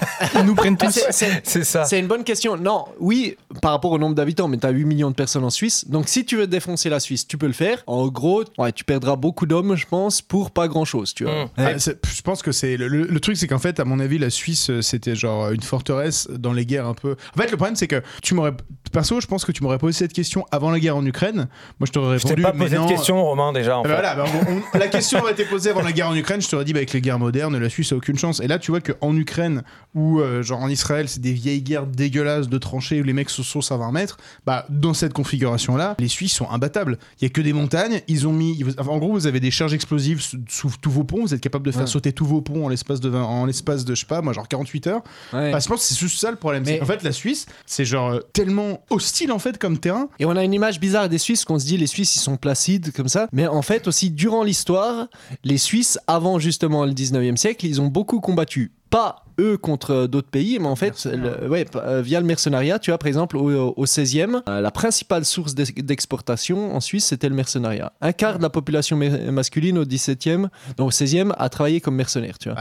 Bah, Attends, bah, mais- bah, bah, tout le monde apprend que l'histoire de France, c'est la bataille de Marignan. La bataille de Marignan, c'est des mercenaires suisses qui ont des mercenaires suisses. Enfin, Ouais. pas que, mais voilà, quoi. Mais t'a- t'avais un truc où euh, aussi j'avais entendu. Alors je, je ne connais pas mes sources. hein. Je suis un, un piètre On journaliste. l'avait vu, on l'avait vu. Après le pire portrait chinois de toute l'histoire de ce podcast. Mais tu vois, où euh, par exemple, t'avais un gars qui expliquait Mais regarde, euh, tu vois, ceux qui protègent le pape, tu vois, c'est euh, les gardes suisses. Et en Ah oui. fait, ça prouve bien que c'est les meilleurs soldats euh, euh, ever. euh, mais Ouais, il y a vraiment longtemps. une corrélation? Oui, mais c'est aussi qu'en Suisse, tu vois, il y a- il y avait rien à gagner. Tu vois, c'était des, des- des terrains à flanc de montagne absolument improductifs. Donc, euh, les Suisses sont devenus mercenaires au Moyen-Âge. Pas, pas Et vous avez jamais pour pensé. plaisir de se battre, tu vois. Vous avez jamais pensé relier tous les, les bunkers ensemble et faire une société secrète souterraine Mais mec, vous seriez des, des fourmis humanoïdes. On va s'appeler pour faire ça. il je crois. pourrait, il pourrait faire, du- faire ski dans les, dans les bunkers. Mais le, le plus grand bunker, c'est un tunnel qui peut se transformer en bunker, le tunnel, tunnel de Sonnenberg à Lucerne, qui Ouais, peut non, accueillir non. 20 000 personnes quand même. Mais attends, genre, tu pourrais nous Bon, mettre bon, sur bon, les très réseaux Scrabble, hein. Tu pourras nous mettre sur les réseaux une photo du bunker de chez Watt? Euh, ouais, mais c'est chez mes voisins, donc euh, faut que j'aille chez mes Ouais, voisins. ça, tu vois. ça ressemble à quoi dedans, mec? Genre, ça ressemble à quoi Mais un déjà, bunker le cadavre de sa voisine, tu l'as gardé là. Ça, ça- ça ressemble à une cave, simplement une cave euh, de riche, quoi. Euh, ça ressemble à une cave en béton armé, tu vois, avec une porte qui fait euh, 30 cm d'épaisseur. Tu te dis, bah, c'est une cave de Suisse, en fait. Ça, fait. Et ce qui est marrant aussi, c'est que tu as des abris anti-atomiques chez les particuliers, mais aussi tu as des abris anti-atomiques communaux et ce genre de trucs, et on peut les louer pour faire des teufs, tu vois. Et donc, quand on était, quand on était ado, on faisait énormément de teufs. Pour nous, c'était tout à fait normal de faire des teufs, tu vois, dans des abris anti-atomiques. et t'avais des lits. on a tellement pas eu la même, la même adolescence, quoi. Mais c'est- un truc tout à fait banal. alors Suisse, nous on a ça aussi mec, chez nous ça s'appelle les tournantes les soirs dans les caves. hein. Ah ben, en plus ça passait bien parce que tu sais t'avais en fait des, lits superposés aussi comme c'est préparé tu vois pour euh, survivre pendant plusieurs semaines donc t'as directement des lits sur trois étages généralement. Donc, Et vous voilà. avez jamais essayé de faire un cavelanta ou un truc comme ça Énorme programme suisse. Ah, la pire épreuve des poteaux. Faut tenir sur un lit superposé mec. Comme ça. Mais là, je crois qu'Israël, pour le coup, euh, pour revenir dans l'actu, ils ont aussi. Oh non, genre, mais euh, Romain, c'est une full- fixette là, il y a un Ah, ils ont problème. full bunker aussi. Non, mais je pas, crois que pas des autant, pas autant c'est Pas autant, mais je c'est crois un des des- pays aussi où genre ils sont euh, des- les bien préparés. numéro à- 2 c'est la Finlande parce qu'ils étaient près des Russes De- numéro de- 3 c'est la Suède Et ce qui est marrant, c'est qu'à chaque fois, c'est quand même des pays qui ont une proximité avec les Russes. Quoi. mecs sont en mode prier. Quand même qu'on se prépare à, à faire les taupes. Quoi. Bon en tout cas Josquin, soit vous le retrouvez dans un bunker chez lui en Suisse, soit vous le retrouvez à Montmartre façon stand-up. ouais ouais c'est ça un petit peu moins en ce moment enfin voilà À l'air libre. Ouais ouais euh, oui comme ma bon, non Je peux, je peux, j'ai une- avant, avant de passer au, avant de passer au reste, au pire vous vous couperez, mais j'ai une dernière question parce que j'ai jamais, j'ai jamais rencontré de Suisse ever, vraiment. Ah, Je- waouh. bah, écoute, T'es déçu? j'ai, ouais, Moi, j'en ai trop. S'ils sont tous comme Joss, il va falloir s'accrocher quand même. Cachez-vous, restez dans vos bunkers les gars. Non mais tu vois, est-ce que tu as déjà euh, lu euh, le, le- le- un truc qu'avait écrit Yann Moix euh, sur, sur les Suisses? T'as déjà entendu parler de ça? Non Ou en gros, putain, je te, bah, je te l'enverrai. Où en gros, il disait que la Suisse est genre, et c'est la pute du monde. Ils se vendent. J'écarte les Suisses, et de- c'est son livre.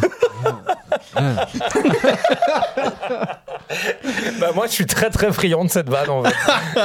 Non, mais si tu l'as pas vu, du coup, ça sert à rien. Non, on peut moi j'ai mais- beaucoup de respect pour la prostitution donc, non euh, mais je t'enverrai le, le- ouais. le- le- la vidéo de Yann Moix où genre Ok. c'est vraiment pendant 10 minutes il défonce les Suisses, il dit que c'est les, les pires, le, le pire pays ever. Surtout quoi, les mais- Suisses de moins de 50 ans. T'as pas la ref. Yann Ouais, c'est les, les petits leçons Suisses, d'intégrité de Yann Moix sont pour les prendre avec un certain recul. Ouais. je Ah. Pour les prendre avec un certain Non, bah, recul. c'est- Le seul truc que Yann Moix et les Suisses partagent, c'est l'antisémitisme. Mais après. euh, Oh non, c'est pas du tout. Non, je rigole.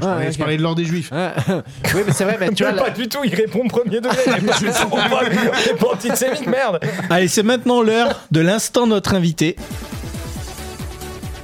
César, tu vas nous parler d'Ivan le Terrible et des nouveaux chapeaux de Zina. Hashtag euh, épisode 25, les vrais savent. Donc tu vas nous parler de la bataille de Bérésina, c'est ça? Exactement, le jeu de mots est extraordinaire. Je j'invite hein, vos, toutes vos auditoristes à aller écouter hein, Eh ben, cet tu épisode sais sur quoi? Yvan le terrible. On le réécoute tout de suite même. Salut, ça va Salut, Ça va et salut, toi salut Zina Oh, ça fait plaisir de te voir. Et regarde mon nouveau chapeau. Quel beau béret, Zina C'est un des plus gros moments de l'U64. Il je est, pense. je, je, je le dis très honnêtement, et non pas parce que t'es à ma droite et que t'es plus costaud que moi, mais Et genre que tu me touches la cuisse. Ouais. Ouais, remonte, remonte. Mais euh, non, c'est vraiment un truc euh, quand j'ai découvert votre, votre podcast Louis 1664. Genre, je- Alors que j'étais bourré, hein, on rappelle. J'étais, j'étais en train de courir hein, sur les quais comme un, comme un connard en fait. Et, euh, et, euh, et non, j'ai beaucoup, beaucoup ri. J'ai trouvé que c'était vraiment très bien en termes de sound design, euh, etc. Voilà. bravo bravo Romain. Merci. Euh, oui, donc alors pour ma carte blanche, euh, et je ne parle pas de celle qui se trouve dans le portefeuille de Romain, j'ai euh, décidé euh, de parler de la, de la bataille de la Bérésina, un affrontement qui, dans la mémoire des Françaises et des Français, est resté à tort ou à raison comme le symbole de la campagne de Russie de 1812 menée par le seul, l'unique et surtout l'incriticable, hein, je, je le rappelle, Napoléon Bonaparte, qui dans la mémoire des Françaises et des Français est resté à tort ou à raison comme le mec qui a tout inventé, le baccalauréat, les lycées, la Légion d'honneur, les numéros de rue, l'université, les préfets, le ramassage d'ordures. Bon, pour les deux derniers, je regrette un peu qu'on n'ait pas lié l'utile à l'agréable. On aurait pu ramasser Didier l'Allemand il y a quelques années. Euh, voilà. On rappelle qu'il était en place lors de la crise des Gilets jaunes et depuis, un habitant de Bordeaux sur deux est borgne. Euh, merci à vous. Euh, je voulais parler de la Bérésina parce que j'ai toujours eu une sorte de fascination chelou euh, pour cette bataille qui a donné l'expression commune Oh là là, c'est la Bérésina ou quoi? Ce qui euh, globalement veut dire que tout est foutu, c'est la catastrophe, etc. Et en fait, je voulais faire un parallèle entre cette bataille, cette bataille et la société dans laquelle quelle envie, moi par exemple, tous les matins, je me réveille, j'écoute les infos et je me dis, oh là là, hein, c'est la Bérésina. Deuxième fois que je T'avais une passion, c'est-à-dire que t'avais un livre dont t'aimais beaucoup la couverture. Exactement. Sur lequel c'était juste un fleuve, mec. Un fleuve sous la neige, mec. Point barre. Joli. Et euh, ouais, je voulais aussi parler de cette bataille parce que ça me permettait de parler un peu de Napoléon Ier, le GOAT, hein, euh, la légende. Euh, voilà. Je l'ai en brillant dans mon deck des dictateurs les plus stylés. Euh, 18 en attaque, 14 en défense, est insensible à toute critique et euh, son pouvoir spécial, c'est la convocation instantanée d'une petite armée de chiens de garde prêts à tout pour défendre sa mémoire et qui ont plus d'eux en procès pour anachronisme. Euh, L'autre jour, je jouais avec euh, mon pote. Lui, il avait Kadhafi et il a eu beau lancer son pouvoir spécial invitation à l'Elysée. J'ai pas pris un seul dégât. donc, euh, donc voilà, le, le- le mec est clairement cheaté. Bref, euh, je disais que ce- ça me permettait de parler de Napoléon Ier qui, soi-disant, devrait être cancel. Vous savez, il y a eu pas mal de débats hein, il, y a, il y a deux ans quand Macron a célébré le bicentenaire de sa mort. Exact. Lieu, au Ah. lieu des 150 heures de la commune. ah, il y avait le choix hein, ce- cette année-là. Il m'embrouille. il m'em- Me coupe jamais, putain. Comment il s'appelle le long, le long gars avec des cheveux bouclés qui était spécialiste de Napoléon qui était- Cédric Villani Non. Ah non Eric Antoine. Non, Non, je vois le, le blond. D'Alençon. Le, Ah oui, mais Pierre-Georges Dallon. Mais oui, Chalençon. Ah, ce génie qui a, ballon- qui a balancé ses potes restaurateurs pendant le Covid. Là. oui. D'Alençon, qui, Euh, qui disait connu que des Napoléon avait une petite bite. oui. Et qui a- Oui, pendant- mais certes, mais il a quand même le fauteuil chez lui, au Palais C'est Vivienne. vrai. Mais pendant le Covid, on disait alors, euh, vous faites des fêtes quand même Ouais, j'ai quelques potes au ministère de l'Intérieur et tout le monde ah, qui se ferme ta gueule, Pierre-Jean. Ah, c'était le meilleur. C'est la Bérésina, Pierre-Jean, ta gueule. Donc bref, vous savez qu'il y a eu pas mal de débats il y a deux ans quand Macron a célébré le bicentenaire de sa mort. Et moi j'ai envie de vous dire, allô les gauchos, les woke là, et je fais le signe des guillemets avec mes doigts. Vous voulez quoi en fait Qu'on désigne la statue d'un des personnages les plus importants de l'histoire de France? Mais pour quel motif? Parce que bon... Alors oui, il aurait rétabli l'esclavage, euh, notamment en envoyant l'armée à Haïti. Hmm. Il aurait un peu, par effet boule de neige, créé le nationalisme allemand. Ses campagnes auraient tué entre 4 et 7 millions de personnes civiles et militaires. Il aurait muselé la presse, créé des journaux de propagande. Sa loi Jourdan aurait soi-disant obligé tout un tas de jeunes garçons à aller se battre. Non mais la cancel culture, non mais je vous jure jusqu'où ça va aller. En fait, on marche sur la tête. Enfin bon, c'est ce qu'on se disait avec Sarah et Lahiri l'autre jour en sortant d'une petite fête organisée par Elisabeth Lévy. Et, euh, et on s'est bien marré. Alors, euh, la bataille de la Bérésina s'est déroulée euh, du 26 au 29 novembre 1812, alors que la grande armée revient de Moscou, la queue entre les jambes. On ne juge pas, hein, c'est déjà arrivé à pas mal de personnes autour de cette table de revenir de Moscou, la queue entre les jambes.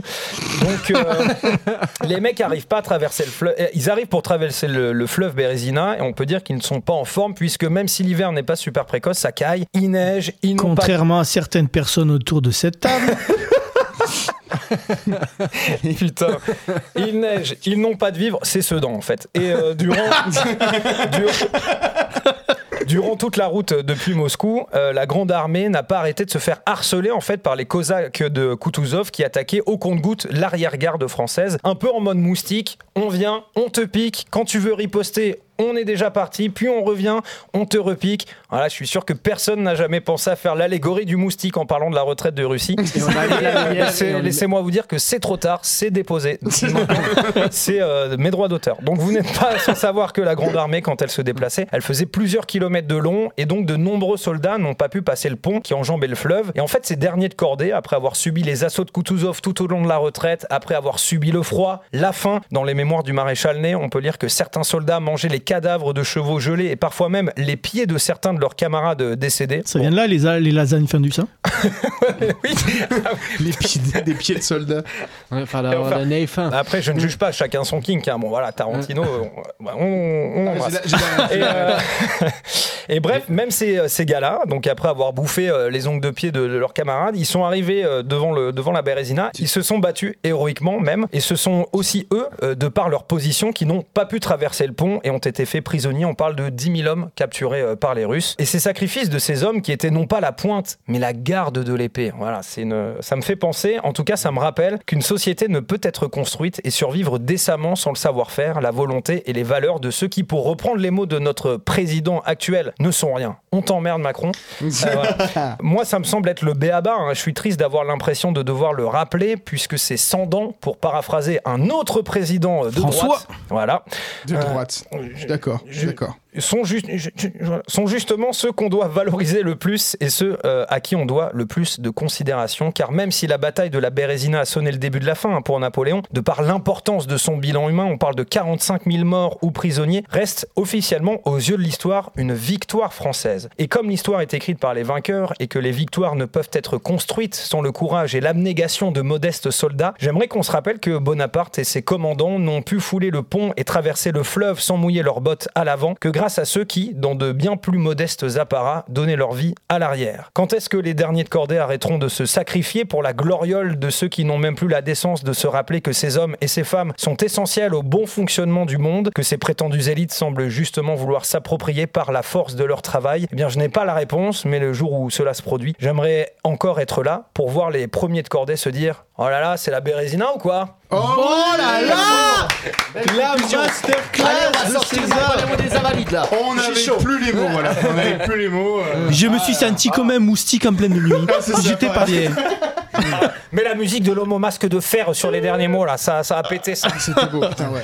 Mais quelle masterclass Ouais, Bravo c'est bien, bien, bien, franchement, Il a envoyé la sauce César Ah, Putain Ouais, Bravo ah, Pour rien, un petit peu dans soi, merde on va, on va- on va quand même pas terminer l'émission sans la faire. On va pas terminer l'émission sans la faire. Oh là là les gars, est-ce que vous avez quelque chose à dire Moi je suis scotché Ouais, de ouf là, c'était Là, parfait. Belle, euh, belle conclusion, quoi. La- De toute Et façon, sais- la, la Bérésina, je trouve que c'est vraiment genre la. la y a- y a- Enfin, je sais pas si le film de Ridley Scott sur Napoléon va le faire, parce que là, il y a un film de Ridley Scott, Ridley Scott qui va sortir, sachant que je sais que Ridley Scott d'avance déteste Napoléon, donc a priori, il va. Pourquoi C'est- c'est- c'est- Ça en fait, en fait, il en a déjà parlé avant, Ah oui. c'est une figure qui m'a fait. Détester Napoléon, on veut pas dire en mode genre, euh, voilà, je, je- je- je vais, je vais le ruiner, mais ça, pour lui, c'est plutôt un personnage qui est repoussant. Euh, Ah. Donc ça va rentrer un peu dans son truc de Prométhée, un peu maudit. Mais du coup, je, sais pas s'il va, dé- il va, il va consacrer un truc à la Bérésina, parce que la Bérésina, c'est que des plans et des scènes de films de ouf. Ou d'ailleurs qui pourraient être très ridicules, parce que par exemple, a un moment, genre, parce qu'en fait, en gros, ce qui se passe, c'est que euh, l'armée, donc l'armée napoléonienne va se barrer. Déjà, il y a un truc que je trouve trop stylé, c'est qu'en gros, t'as. C'est je c'est construisent le pont avec du bois d'une église. Oui, Ça, même, même avant Mais ça, alors même- justement, avant tu ça- parles de ça d'une église. Moi je savais pas que c'était Monsieur Rizina. Quelle La Bérésina, tu vois. Ah. Au début, je t'ai perdu, tu sais. Et là, maintenant, j'ai mieux compris. Merci. Elle est, elle est rentrée par les pieds celle-là. C'est- C'était fin novembre, toi, et quand ils ont construit ça, se dire que t'avais des pontonniers, quand même, ça, c'est un métier de ouf. Les gars, ils sont entrés dans l'eau glacée du fleuve Ils pour construire un pont, quoi. Ils et t'imagines, tu, dis- tu sais, tu te dis, livre, ouais, être un migrant livreur Uber Eats, bah finalement, ça va, quoi. Par exemple, tu vois, c'est un truc qui revient souvent dans les grands mythes, c'est que- dans, dans les grands en gros, ouais, mythes de la bataille. C'est en gros le maréchal, le général qui s'occupe de ça, c'est Eblé, qui mourra un peu plus tard. Mais en gros, à un moment, t'as Eblé, donc il a 400 gars, 400 ingés, qui sont majoritairement hollandais. Ils sont 400. Et du coup, t'as- il leur dit voilà, faut construire le truc, donc il faut rentrer dans l'eau. Et les mecs savent que s'ils font ça, ils vont crever. Donc euh, ils sont en mode ouais, je suis pas chaud. Et là, t'as Eblé, il arrive, il se met en slob et il rentre dans l'eau. En fait, et là, du coup, bah, toi, t'as Stéphane Bern, t'as Laurent Deutsch en mode et là, ils sont tous rentrés dans Ah, ils l'eau. En fait, ce qui aurait été trop drôle, c'est que le mec en face, bah, tu fais ce que tu veux, ma gueule. hein. Enfin, tu, tu veux te mettre en slip et prendre un bar par moins 25, tu fais ce que tu Tiens, veux. mais prends un maillet, Euh, une Moi, planche. je suis du bon côté de la rivière, je ne passe pas. Et surtout, en fait, ce qui est rigolo, c'est qu'en fait, c'est qu'en fait, au départ, enfin, pas rigolo, ce qui est dingue, c'est qu'il y avait un pont sur, euh, sur la Bérésina. Ouais, du mais coup, l'amiral Chichagov, on lui donne la mission, c'est de euh, protéger le pont. On lui dit juste, tu protèges le pont, tu restes sur le pont, tu restes dessus. dans Rocky 3. Et là, t'as l'armée, euh, l'armée napoléonienne qui arrive et il se dit, bah de toute façon, il y, a- plus que des clodos à poil euh, qui dévorent les chevaux, qui mangent des pieds, qui, qui se mangent les pieds. Je vais me les faire. Ils y vont et t'as Napoléon qui envoie juste une division de cavalerie qui les dérouille, mais vraiment qui les dérouille et du coup Tchigagov revient en courant et il pète le pont vraiment au dernier moment. C'est qu'en fait, jusqu'au dernier moment, l'armée napoléonienne mais terrifie, euh, terrifie les Russes, etc. Et, euh, Il y a, il y a pas Et une Est-ce que tu de- condamnes les Pardon. violences par contre, ouais, Il n'y a, pas une histoire d'un moment, ils ont été aussi obligés de prévenir l'armée, euh, enfin euh, justement le bout de l'armée en disant bah, demain à l'aube on va brûler, on va brûler les bordels pour pas qu'ils nous Bah, suivent, c'est qu'en etc. fait, bah oui, en fait, justement, en fait, en gros, ils envoient un maréchal qui s'appelle le maréchal Victor et qui, en gros, dit, bah, mettons, il faut, en gros, il faut que tu préviennes les mecs de l'autre côté que euh, il faut, il faut passer tout de suite. Sauf qu'en fait, t'as genre, je, sais pas, Ouais, y a- je y a crois qu'il y a WhatsApp. 60, 70 000 mecs qui ont pas d'armes, qui ont même pas les forces de tenir une arme, euh, qui mangent les cadavres et tout, etc. Et qui, en fait, euh, vu que quand ils arrivent au bord de la rivière, il y a un village, bah, ils ont pris le bois des églises, etc. Ils ont fait des feux, ils ont mangé, ils ont commencé à brûler les bœufs. Et en fait, quand, le, Vi- quand Victor leur dit il faut bouger, ils le croient pas. Et au bout d'un moment, euh, les ils sont trop contents, mec. Ouais, ils ont ouais. du feu, ils ont. On ils est ont bien, on ils chill, la casse pas les couilles, quoi. ils- Cela fait pas chier, Parce que mec. depuis le début, ils mangent des pieds crus, là, ils vont pouvoir manger des pieds cuits, tu vois, donc ils sont trop contents. Et, euh, et là, en fait, t'as t'as les Russes qui arrivent, du coup, donc t'as Kutuzov au sud et t'as Wittgenstein au nord, et qui commencent à leur tirer dessus. Et là, du coup, les mecs commencent à refluer, c'est le bordel, ils se battent pour rester sur les ponts.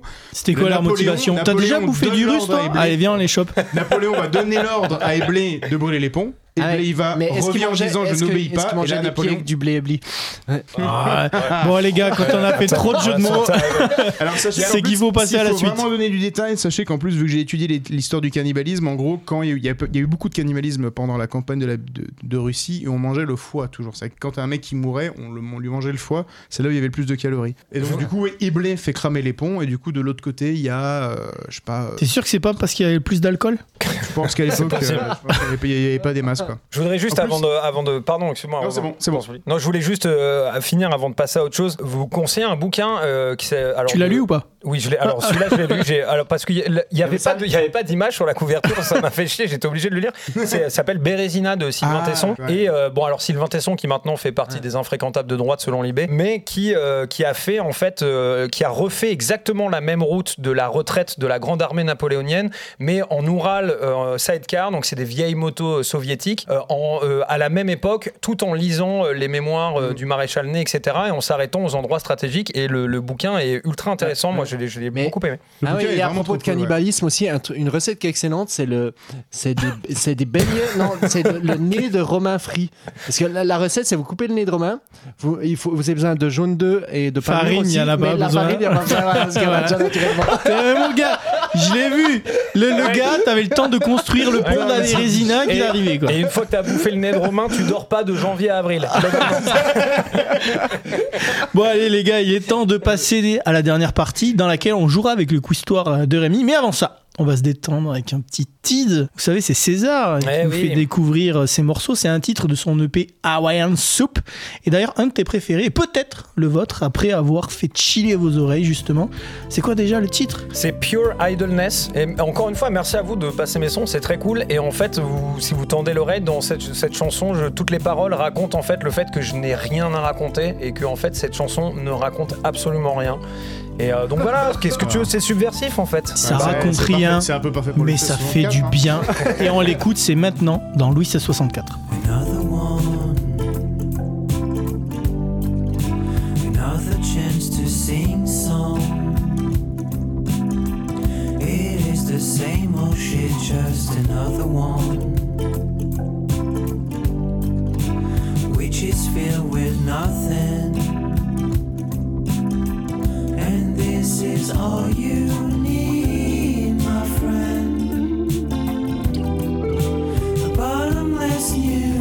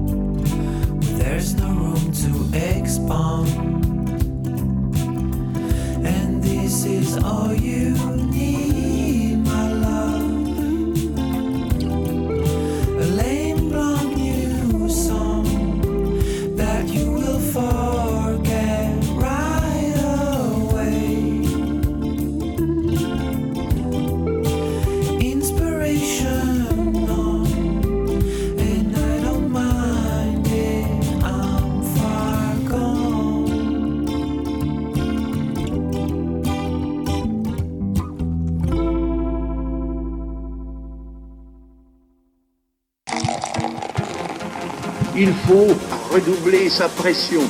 Mais mon seul but est de rigoler. La France est perdue. Il faut la sauver. À Louis C64, l'histoire en humour et en mode apéro, là on commence à être, euh, à être un peu rôti là les gars, il faut le dire. Moi, je suis en train de danser, je te le dis tout de suite. hein. Et surtout, qu'est-ce que vous nous avez manqué pendant cet été? Nous sommes très très très contents de vous retrouver pour cette nouvelle saison de Louis C64. Vos petits cocktails de savoir sont là. Il y a le Romonsco Moule. Il y a le Josquin Tiponche, le Cuba Librémi et notre invité, c'est notre Spritz César Apérol. Oh oui César. Monterol. Bah, Oh là. C'est le premier épisode de la saison 4 là? Et oui, J'inaugure ça, putain, incroyable. Ben, bien. bravo. Bah, merci les gars. Chapeau de roue. Merci, moi je pensais que vous alliez me foutre dans un hors-série de Noël ou un truc comme ça, tu vois, mais- mais pas du tout. Et tu vas pouvoir profiter maintenant de quoi. Josquin Exactement. Qu'est-ce qu'il y a, Josquin, maintenant la chronique à papa. Ah, la chronique à papa. Eh oui. Ah oui, le bistratier du sud-ouest. Et aujourd'hui dans le Quiztoire, on va parler de l'enfant issu de l'union d'UFC Que Choisir et UFC Ultimate Fighting Championship. Va y avoir du gros clash et il faudra retrouver qui a prononcé ces énormes punchlines. Alors attention, première question. Qui a dit Je suis un intellectuel Ça m'agace qu'on fasse ce mot une insulte. Les gens ont l'air de croire que le vide de leur cerveau leur meuble les couilles. Est-ce que c'est A. Varys, le nuque dans Game of Thrones? B. Un professeur en burn-out? C. L'empereur du sale, Napoléon, aka Lorenzo? Ou D. La même femme qui a déclaré Comment peut-on aimer un intellectuel? Ils ont une balance à la place du cœur et une petite cervelle au bout de la queue. Attends, il n'y a pas Eindhoven dans les propositions? Merde quoi. Parce que- non, parce qu'Eindhoven n'aurait chelou, pas dit un truc aussi intelligent. C'est chelou. Bon, Napoléon, Comment ça, j'avais la, dernière, la dernière, la dernière, alors la dernière réponse, c'est toi qui l'as inventé, Rémi, et donc du coup, ça va être Varys. Non. Non, il l'a- je pense pas qu'il l'a inventé. Elle- C'est trop bien tourné pour que ce soit. Moi je dirais un prof en burn-out. Non, non, non, Ah. non, non, non, le, le truc qui meuble les couilles, Ouais, c'est. Varys. Le truc. C'est c'est Varys qui meuble les C'est Varys. Ah. Varys. Ah ouais. Alors voilà, pour, Ah, pour, tout auditeur qui arrive maintenant, Varys qui meuble les couilles, c'est la réponse A, alors que la cervelle au bout de la bite, c'est une invention de Rémi. Ah, ok, ok. Eh bien, figure-toi que maintenant. pas du tout. Voilà. Puisque la bonne réponse est la D. Et c'est Simone de Beauvoir dans Les Mandarins Bah. en 1954 Ah ouais. qui a dit ça. Elle a aussi déclaré On ne naît pas femme, on le devient. C'était dans la dernière saison de Drag Race Ouais. France. C'était avant ou après qu'elle collabore avec, euh, avec les nazis? Ah, c'est vrai ça Ah bah, en, en tout cas, Oh, les c'est. dossiers sont lâchés. C'est ce qu'a ce dit Michel Onfray. Après, Michel Onfray, il est un peu sale, mais c'est vrai quand tu regardes les plus grands succès de librairie de Jean-Paul Sartre, ça tombe généralement en 1943. Bah ouais, Parce que- Ah, c'est vrai, non mais en gros, en gros, oui, il non, mais, disait, non, mais euh, regarde, regarde les dates de sortie. C'était à l'époque où Onfray était, était fréquentable. Il avait dit un truc. euh, J'aimais bien Onfray avant qu'il fasse des trucs chelous là, mais euh, enfin qu'il devienne vieux et de droite. Mais euh, genre, il avait, euh, il avait fait un- tout un livre. En fait, c'était sur son bouquin sur Camus, qui était assez cool et dans lequel il parlait un peu de Simone de Beauvoir et de Jean-Paul Sartre. Et il, il disait que euh, Sartre et Beauvoir écrivaient dans une revue euh, collaborationniste, quoi, Ah ouais. carrément quoi. Mais c'est vrai que Sartre aussi physiquement, c'est Himmler, mais en plus moche. le marqué. C'est Himmler qui louche. Ouais. Ouais, le Ah, génie du êtes, marketing euh, en vous ouais. êtes Ouais. dans le thème de la punchline. Euh, bravo, les gars. Allez, deuxième question. Qui a dit Monsieur de Chateaubriand se croit sourd depuis qu'il n'entend plus parler de lui? Oh. Ah. Alors, Charles X Pro Max en audio spatial. B. Louis-Philippe des To Be Free. Vous savez, c'est le dernier roi des Français. Un titre dont on se rappelle tous. ça m'a trop rigolé que a des paroles de la monarchie de juillet. Réécrire la charte. Pardon, c'est une blague sec. C. Il a poussé le bouchon un peu trop loin. Charles Maurice de Talleyrand au Périgord. Ou la réponse D. Monsieur de Castelmat, l'ennemi juré de Chateaubriand. Moi, j'aurais envie de dire euh, Alors, la ça- réponse C pour rendre hommage à Romain. Et parce que Talleyrand, il était quand même euh, un, un brillant esprit. quoi. J'ai pas pu le retenir celui-là. Il était fort. En plus, c'est une belle ville, hein, Talleyrand. Non, non, bah, je sais pas si c'était par rapport à Téhéran, mais Ouais. euh, Romain, tu dirais quoi? Je vais aller me suriner en fait. là, là, là, je- là, je l'ai pas du tout. Non, je, Charles pas. X, Bah, Louis-Philippe. je pense pas. Je pense pas que ce soit Charles. Allez, vas-y. Pff, non, j'en sais rien. Non, j'en sais pas. Talleyrand. Talleyrand. Talleyrand, ce gros punchliner, il a aussi dit on peut violer les lois sans qu'elles crient. Les C'est pas vrai. Il a dit ça. Non, Non, non, ça, ça, c'est Darmanin, mon pote. ah, c'est trop bien. Les mécontents de sont des pauvres qui réfléchissent. Ah, putain. Il a aussi tourné dans une pub Orangina puisqu'il a dit agiter le peuple avant de s'en servir. Sage Maxime. Et enfin, on connaît dans les grandes cours un autre moyen de se grandir, c'est de se courber. Oh, Elle est belle celle-là. Petite Et- anecdote que fort, je savais pas, euh, ce que je savais Ouais. pas, c'est genre Talleyrand, euh, pas Talleyrand, pardon, Chateaubriand. C'est, il était anglophone bilingue absolu et c'était le premier. euh, Ouais, puis c'est aussi une recette de cuisine excellente. Ouais, et c'était le premier. c'est, celui qui a traduit, c'est lui qui a, c'est lui qui a traduit euh, John Milton. Ah c'est le paradis perdu. euh, bah, C'est pas de la j'en F1, parlerai ça C'est- C'est pas quoi Elle est excellente. Qu'est-ce qu'il a dit Celle-ci, moi, moi, je suis très client de celle-là. Vraiment. Ah, t'aurais qu'à Milton, réécouter c'est de le la F1 podcast, mon gars. Euh, pardon, c'est qui Talleyrand? Je euh, j'ai pas la ref. Talleyrand, c'est C'était un politique. C'est un politique, mais surtout c'est un politique qui s'est illustré par le fait qu'il a traversé à peu près tous les régimes. C'est qu'il a fait révolution, empire. Non, même ancien régime, Du il était camp, Putain, j'allais la faire. Putain, pardon. C'est le diable boiteux. Alors, et Ouais, il justement, était- il était Talleyrand, déjà évêque sous l'ancien régime, ensuite il a eu des, des postes de la Révolution, pr- euh, ouais, Premier Empire et Il compagnie. s'en est. Ok. Même, C'était même restauration, même monarchie de Et. Talleyrand, il s'est même fait punchliner par Napoléon qui lui a dit euh, T'es Vous pute êtes de la merde dans un bas de soie. Oh. Ah oui. Il aurait mieux fait de lui, de lui dire fils de pute directement. Mais bon, ok, très bien. On juge pas. Euh, À l'époque, Allez, on passe euh, à une troisième question. Qui a dit ôte-toi de mon soleil Ah, je, l'ai- je crois que je l'ai celle-là. On l'a tous. A. Est-ce que c'est Tintin au grand Pachacamac au moment de l'éclipse dans l'album Le Temple du Soleil? Oh, j'adore. Est-ce que B. C'est Louis XIV à son médecin quand il a opéré sa fistule anale ôte-toi de mon soleil? C'est d'étoiles. Est-ce que c'est la C. Attila, le roi des Huns, mettant en garde l'empereur du Levant avant d'envahir le nord de la Chine en 316 Ou est-ce que c'est la réponse D. Un vieux clodo philosophe grec qui a punchliné un empereur au calme. Attends, il Attila- n'y a, pas Attila Thomas au nord- Pesquet dedans Mais attends, mec, frérot. Attila au nord de la Chine, ça fait quand même loin de, loin de son. de Eh son- non, c'est la D 100 fois, non Un vieux clodo ouais, Ah, c'est un vieux clodo. Oui, c'est le vieux clodo. Ouais, ouais, ouais, non, mais c'est ça. oui. Eh Mais oui. ça, Mais c'est ça. Mais, c'est- mais par contre, les, les réponses, les réponses Ouais. c'était vraiment drôle. C'est Diogène de Sinope, au IVe siècle avant Jésus-Christ. C'est cette réponse qu'il a faite à Alexandre le Grand. Il était venu aimablement le voir. Il lui avait demandé ce qu'il désirait. Et à cette époque, euh, Balek, Diogène, il vivait dans une espèce de tonneau à Athènes. Et il lui a dit, euh, gros, euh, casse-toi. Ouais, c'est Diogène de Sinope parce que à Alexandre le Grand, il lui a dit euh, nope.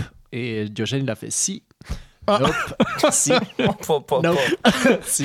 Ouais. Bah, Josquin, si tu veux, j'ai un... Et il avait, il avait qu'un seul En fait, gros, euh, il avait un œil au milieu du front, Ouais, c'était un synope. ah, Sinon, j'ai un autre fun Lâche fact ma bouteille euh, de pour se rattraper. C'est pas le moment du digestif, on n'a pas bouffé, mec. C'est lui qui a donné son nom au syndrome de Diogène. Vous savez, c'est cette négligence extrême de l'hygiène corporelle et Oui, domestique, Mon voisin ainsi que euh, la silogomanie. Vous savez, c'est l'accumulation d'objets Mhm. qu'on a chez soi. Ah, mais syndrome de Dio- Diogène, se dire que tu te laves beaucoup, mais sans. Non, syndrome de Diogène, c'est. Ne jette rien. C'est ouais, ah oui, mais t'accumules pourquoi, ouais, tout mais chez tu- toi. Même pourquoi tu disais hygiène corporelle? Bah parce que euh, ils jettent rien, donc il y en a qui peuvent aussi garder leurs excréments, etc. Ça peut aller très loin. Le Comme gosse. Philippe Catherine et les Nanogara. Et Hein. peut-être. Vous êtes pas au courant de, de- de- de ce bail Puis toi, tu nous as fait un syndrome de Diogène avec tes cheveux, c'est ça Ah, ah, Oh Ça marche pas comme non, ça. non, ça ça, c'est syndrome de Stockholm, hein, mon pote. le mec, il est pris en otage par ses vaches. De toute façon, dans 20 ans, on s'est barré. Alors, t'as Diogène nous laissez pas ça. Son histoire à Diogène, elle est assez passionnante d'ailleurs, si vous avez l'occasion d'aller la checker. Histoire à Diogène, ouais. Après, par contre, tu sais que euh, cet, cet L'histoire de Diogène. l'histoire à Diogène, gros, c'est une histoire Bah, de comptoir. L'histoire à Diogène avec Alexandre le Grand, c'est du fake. Hein. Enfin, faut le savoir. Mais bon, allez, allez, allez. Pourquoi? Vas-y, pourquoi? Non, mais non, mais c'est une histoire apocryphe. C'est que euh, c'est un truc qui a été C'est un gars sur C'est un truc qui a été TikTok. raconté après coup. euh, Apocryphe, pour c'est donner un peu quoi? C'est une bête dans Harry Potter? Ah, moi, mais moi, j'adore ça. moi, je suis client de ouf de ça, mon pote. Check-moi Allez, ça, balance. le petit Ah ouais, César. bah ouais. Si le Allez. petit Malfoy, il s'était. euh, il s'était euh, Allez, j'ai pas le reste de la phrase. Allez, on passe à la question suivante. Qui a dit l'État C'est moi. Ah putain, alors. bah, A. Est-ce que c'est Mais non, Jean-Luc c'est Mélenchon.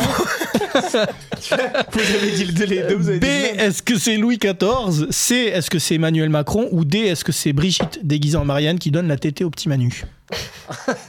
C'est une, Eh bah, c'est une eh bah, excuse-moi, mais c'est comme Diogène. C'est-à-dire qu'en gros, la réponse c'est euh, Louis XIV, mais Louis XIV n'a jamais dit ça. Et oui, ce serait pas une formule apocryphe? C'est complètement une formule apocryphe. qu'il aurait prononcée le 13 avril 1655 Ah, ah, il y a une date devant les parlementaires parisiens, cette phrase qui symbolise l'absolumentisme monarchique L'absolutisme. Ouais, pareil. L'absolumentisme, c'est une autre bête d'Harry Potter, non Euh, Ouais, mais, euh, les gars, à ce niveau de l'émission, on a quand même descendu là les bouteilles quand même, il faut le rappeler. Non, mais puis, euh, Euh, puis là, non, euh, ça va, ça, ça nous empêche pas de réfléchir. Non, mais puis surtout, moi, je pensais boire de la 1664, pas du truc de terroriste Ah, à on 12 est- degrés, là. on Quoi. est- on n'est pas corporate là-dessus, tu vois. Non, alors dans ce cas-là, qui t'a parlé, euh, du coup, non, l'État, c'est moi, a priori, c'est une phrase qu'il aurait pas dite, et c'est juste qu'en gros, euh, on, met sou- on rend souvent responsable Louis XIV de l'établissement euh, de la notion euh, d'absolutisme et de trucs absolus. L'absolutantisme, tu veux dire. Ouais, et du coup, il y a un truc que j'avais lu qui était hyper intéressant, c'est genre en gros, c'est le grand-père de Louis XIV, c'est Henri IV. Et Henri IV, il se fait poignarder par Ravaillac, et Ravaillac, euh, vous savez ce qui lui arrive? Qu'est-ce qui lui arrive comme peine de mort? C'est quoi la peine de mort qu'on inflige à Ravaillac? Euh, Toutes sortes de trucs, non? Écartelé Alors, tout alors tout ça, c'est vrai qu'il lui arrive un paquet peu- de trucs, ils font mais- des combis. Hein. On le met dans un coffre avec des scorpions comme dans ça, Hook. ça ressemble Ah ouais, un peu aux soirées. euh, ça ressemble un peu aux soirées dans lesquelles je vais à Berlin, mais à la fin, à la fin.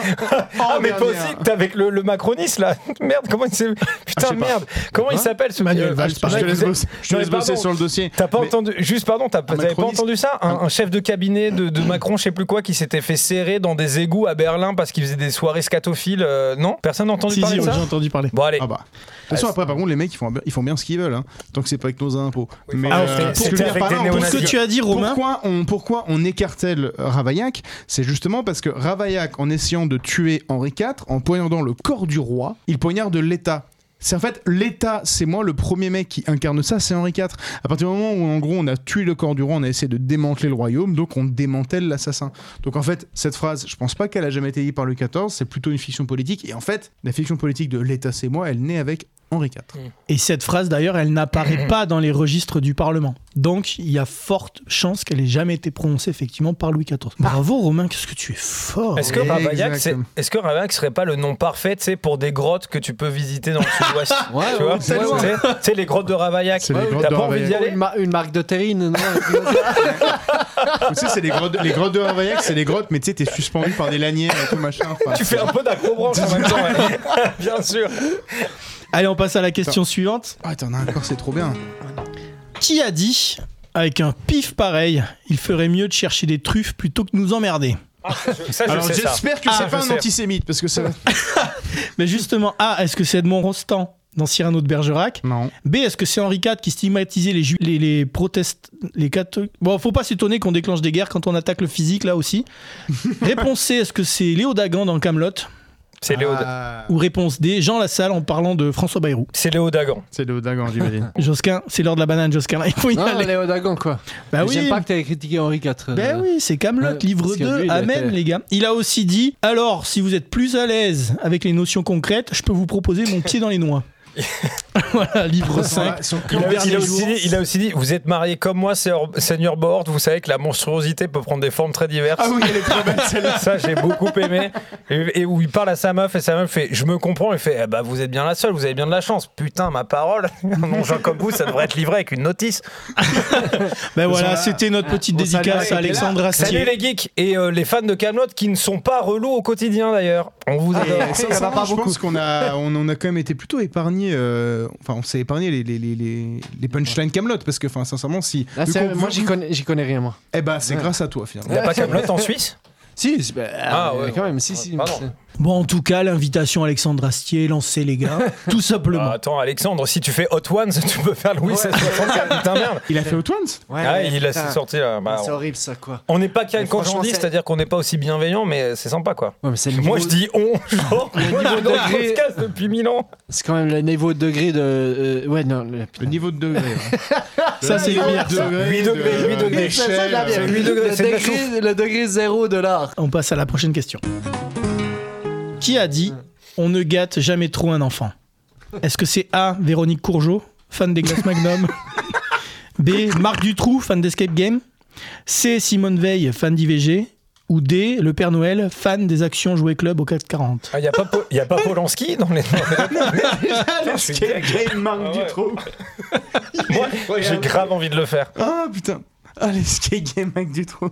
Alors, Véronique Courgeot, Marc Dutroux, Simone Veil, le Père Noël. Alors, votre proposition.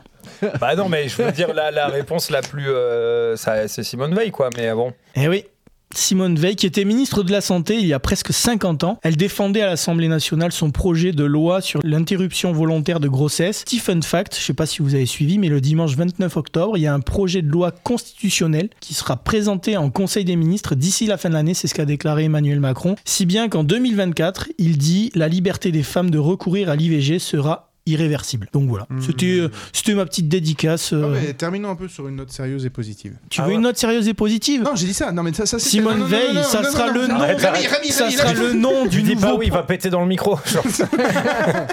Tu veux finir sur une note positive? Simone Veil, c'est le nom du nouveau pont à Bordeaux pour aller à l'Arc Arena. ah mec. oui, Eh oui, oui. allez, tape en 5. Allez, recheck. Allez, c'est Bah bon. écoute. Est-ce que vous Plus avez de bouchons sur les quais, les Bordelais. Allez, Est-ce que vous avez Josquin, il est plus du tout Non, avec mais nous si, là. si, bah, je vous écoute. Non, je mais fais un Josquin, il est en train de googler le pont. Simone Veil. Il est passionné un- par ça, lui. Je fais un truc en lien avec l'émission, t'inquiète, t'inquiète, mon poulet. Ah, Eh ben, c'est peut-être maintenant qu'il faut passer à l'heure du Dijon. C'est l'heure du Dijon, du coup, hein, j'ai l'impression.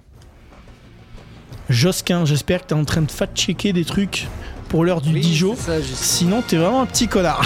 C'est très ça, simplement. ça, c'est ça.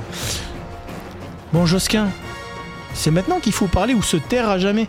C'est ça l'heure du Dijon, Ah, mon cher voilà. César. Alors, je connais pas trop l'heure du Dijon. Bah, l'heure du Dijon, c'est à la fin, quoi. C'est Ouais, après ouais. la, la petite digestion, Non, quoi. mais le Dijon. ça tombe bien, là, j'ai plus que les voyelles. Ah oui, donc et en vraiment, fait, euh, un truc. Vraiment, qu'on- Ah, ben, il y, a il y a un truc que j'avais lu qui m'a fait marrer, dont on n'avait pas parlé. C'est que à propos de Napoléon, Valéry Giscard d'Estaing. Ah, Vas-y, fais, Euh, fais-moi un lien entre, beaucoup. Il entre avait- Valoche et Il ça. avait écrit une uchronie sur Napoléon où Napoléon ne perdait pas la, la bataille de Russie, tu. Et qu'est-ce que ça donnait? Bah, ça devait de la merde. euh, On mais- aurait dû, on aurait dû l'inviter. euh, mais comme toi, j'ai pas lu. hein.